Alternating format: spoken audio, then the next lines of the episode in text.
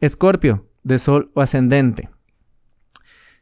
De por sí, ya normalmente eres muy intuitivo, intuitiva, y tú ya la ves venir y dices, ah, yo ya sabía que esto estaba pasando.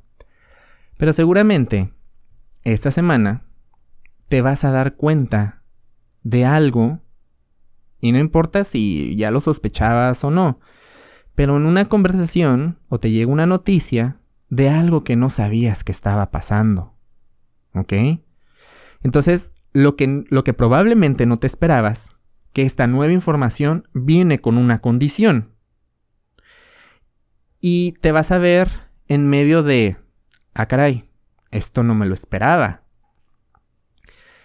Escucha la parte que quiere proponerte una, un término, una condición, y evalúalo con calma, sin explotar, sin verte a la defensiva, para ver si tú puedes o si le entras o esos términos pueden encontrarse, puedes encontrar una flexibilidad a decir, va, le entro, pero pues ya también tengo mis condiciones. Y que estas condiciones no sean impuestas de una manera e, en su totalidad. Vaya, o sea, también intenta tú que tus términos y tus condiciones sean flexibles. Porque se trata de generar una estabilidad y una armonía con esa relación ya sea socio, pareja, eh, cualquier persona que, o sea, que ahorita esté protagonizando en tu vida, se van a ver términos y condiciones.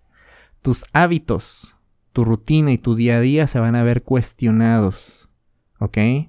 Ponlos en una balanza, toma los que funcionan y los que no funcionen, haz todo el esfuerzo por soltar la vieja manera.